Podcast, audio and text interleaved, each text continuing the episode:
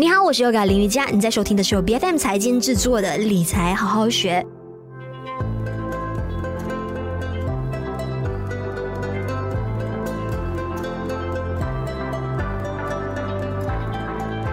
那在每个月扣除了必要的开销，然后在自己进行了合理的规划和分配之后呢，要是你每个月底发现有富余的可支配的收入，你会选择要怎么做呢？那当然，每个人啊都会有不同的财务决策。那这一个决策呢，对于未来几十年你个人的一个财富积累的成果呢，是有着非常深远的影响的。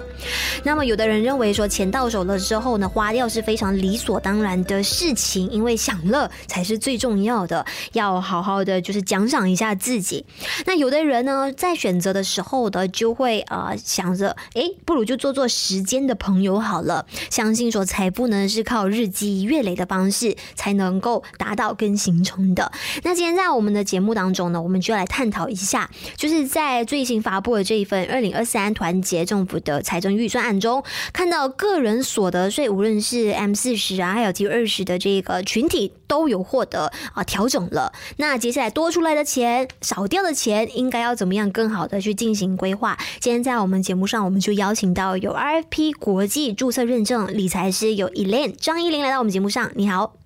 啊，你好，你好，BFM 的观众们，大家好。是很久已经没有跟 Elaine 就是在线上对话了。嗯、今天我们来探讨这个课题，我觉得哎，就是非常合时宜，因为 M 四十个人所得税啊，现在是有获得调降啊百分之二的，虽然不是马上就能够扣，但是呢，呃，这一个也是接下来一年会发生的事情。那你认为说这一个群体呢，呃，会因为这一项新的措施，手头上真的变得比较松动，然后消费能力也提高吗？其实，在这个新的 budget 二零二三 for M 四十，如果真的是 for 这个扣税降八降两八千，那，大概就是一年三百块到一千二，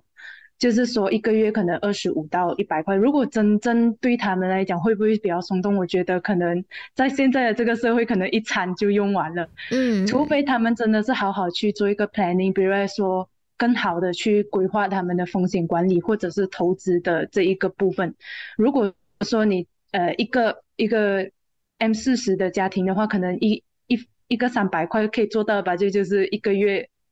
呃二十多块的一个 PA 可能就可以做到了。再多余的钱，可能他们可以做好他们的一些存钱、嗯，风险管理跟这个存呃投资的这边这个部分呢、啊。嗯，那我们另外也看到说，要是年收入是有达到十万到一百万令吉的这个 T 二十群体呢，就会根据他们的收入额啊进行增税，那个幅度呢是介于百分之零点五到百分之二之间的。那啊也引起市场的关注了。那对于那些刚好达标才成功挤入 T 二十阶级的这一些群体人士来说呢，其实会不会过于苛刻了一些？因为其实他们可能每个月的。这个开支也是很大，然后财务状况也是处于一个捉襟见肘的一个状况。呃，如果你说是从十千呃十万块这个门槛刚挤入，根据现在这个二零二二年的这个 tax，他们可能是要给十千块七百。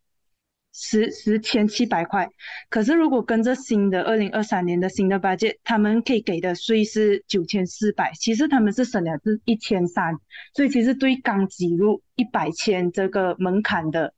这一些 tax resident 来说，其实他们是更省他们的税的。省了千三块一个一一年，嗯嗯嗯，是。那么你认为说，就是无论 M 四十还是 T 二十的这一些啊群体，要是有省下来的这一个税务回扣，你认为说可以作为什么样的一个用途？怎么样去进行安排？因为如果我们单是啊刚才就是你 M 四十的一个计算法来看的话，一个月如果省下来几十块，感觉就是数额不大。但是一年下来千多块的话呢，其实该如何怎么样去啊进行年复利啊，还是怎么样去处置？你认为是比较？比较合适的。如果说可以省下的税务，他们可以做一个 planning，比如说做一个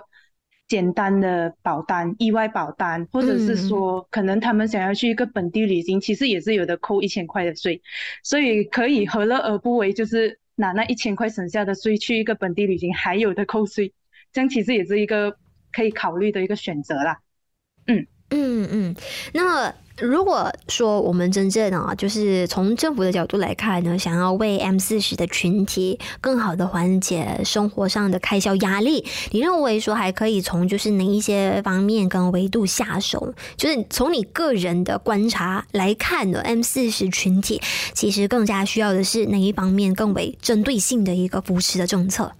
如果是我自己观察到现在，M 四十最大的压力，生活压力其实是他们的这个交通成本。可能政府可以更好的针对这个交通工具下手，因为现在可能一个 M 四十的家庭，他们都会有一辆车，比如说一个刚 M 四十的单身家庭，单身的人士，他可能一个月公车可能都要五百块，嗯，然后他们的 petrol 可能一一个。一个月也要两三两百到四百，然后再加那些 toll 啊、parking 啊这些等等的，其实无形中他们一个月至少要花多一个八百到千多的这个数这个 amount。如果在政府有在更好的推广这个交通工具，他们会去承搭这些交通工具的话，他们基本上可以花一百块去买那个 pass，就是这些政府有推出的这个一百块可以承搭这个交通工具。基本上他们也不会特地要去塞车啊，自己驾车自己花更多钱。如果在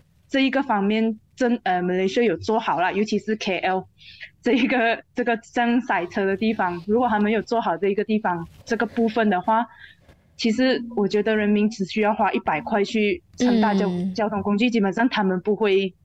不会太反对，他们可以考虑这一个。而对于一些有家有小小孩的这些 M 四十家长嘞，可能政府可以针对他们的这个 childcare 给一些 tax relief，可能他会给可以给他们一些补贴，比如说小孩子去幼儿园的这个费用啊，他们可能可以再给他多增加一些可以扣扣税的这个 amount，可能对他们来说会更好，因为这一些，嗯、比如说幼儿园的一个费用，可能一个一个月也要一千块，这样如果这一些钱都是要花的。政府又有给一些补贴，可以扣税的话，其实对他们来说更好。嗯嗯嗯。那么，如果从个人的一个角度来看，好像说，哎，我觉得，哎，如果说想要存更加多的钱，然后同时也想要减轻呃自己生活的成本压力的话的，你认为每一个人该怎么样？就是从最基本的做起。如果是想要。减低这个成生活成本的压力，就是像我刚刚说的，可能可以尝试这一些政府的交通工具，嗯、现在推广了这个，或者是自己准备自己的三餐，嗯、因为一餐在外面现在在 KL 吃，其实真的是不不简单啊。而且叫外卖不健康，而且随随便便一餐就是要将近二十令吉。对，在外面如果是说可能跟朋友一些聚餐啊，嗯、一天就一百一餐就一百块了，嗯、所以其实。如果真正在理财的这个角度上，可能你有一个准确的目标过后，你知道自己要做什么，你可能可以在你的交通工具跟这个三餐这一边下手。你可以自己准备三餐啊，然后这些是必需品嘛，然后在花这些钱之前需要货比三家，你比较哪一个价钱比较比较比较值得去买的，你去买，然后你会发现到其实一个月的伙食费其实也不会太高。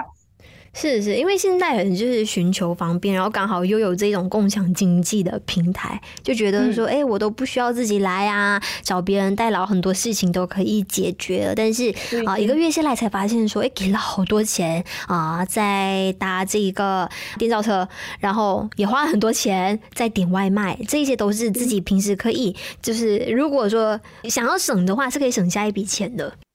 嗯。其实可以省很多，是是。那如果说呃最后啊想要增加额外收入的一个部分的话呢，你认为说有哪一些途径啊，或者是呃有哪一些管道是可以帮助自己实现的？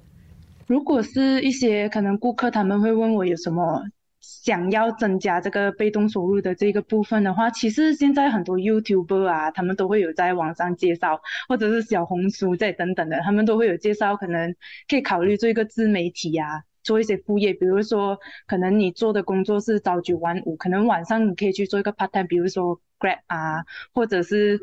呃，你想要去教补习、写稿、视频剪接、摄影、手工这等等的，看你自己的兴趣在什么。如果是你兴趣是对于这手工有兴趣啊，你可以去考虑做这方面。比如我有看到有一些呃一些蛮有想法的，就是他们会做那个现在。季节都是需要送花的嘛，嗯，他们会自己手织这个编织这一个花，嗯，或者是肥皂花这等等的，都都可以考虑这些方面。是，就通过节日经济这样子的方式来增加扩增自己的收入的渠道。对。或者是如果你说一些平台的话，我有看到有一个平台叫 Fiverr 啊，这些其实都可以去上网去找看，有一些副业可能在网上，他们你自己有什么一个能力，你可以写在上面，然后等人家来来用你的这个服务，你就他会配配你这个、嗯嗯、你你的服务业的这个费用啊。是是是，这个也是我近期发现到的，因为送礼的文化实在是有利可图，像是过年过节啊，都会发现，所以大家都很大手笔的在呃买这一些礼品来送人，那也开始有很多的一些呃初创企业家啊，就是真的是呃小本经营的那一种。啊，直接在网络上搭搭建起这个网店，然后开始在兜售这个礼品，可以先从最基本、最经济的做起，就是一些手作品啊，啊，简单的一些礼盒啊，那一些开始去进行规划。对对，那总体来说呢，就是嗯，如果想要真正的去扩张自己的收入的话呢，办法总比困难还要多。只要你愿意花更加多的时间去做别人不太愿意去做的事情呢，基本上是可以实现的。那么今天在我们的节目上呢，给我们带来呃这一个分享的就有 Elaine 张依琳，她是名 RFP 国际注册的认证理财师，非常感谢你今天的分享。嘿，谢谢你，谢谢 Yoga，谢谢 BFM 的观众们。理财好好学，在每周四更新最新的 Podcast 节目，关注别办财经脸书专业，就能够获得更多相关的节目资讯。我是 Yoga 林瑜伽，我们下一期再见。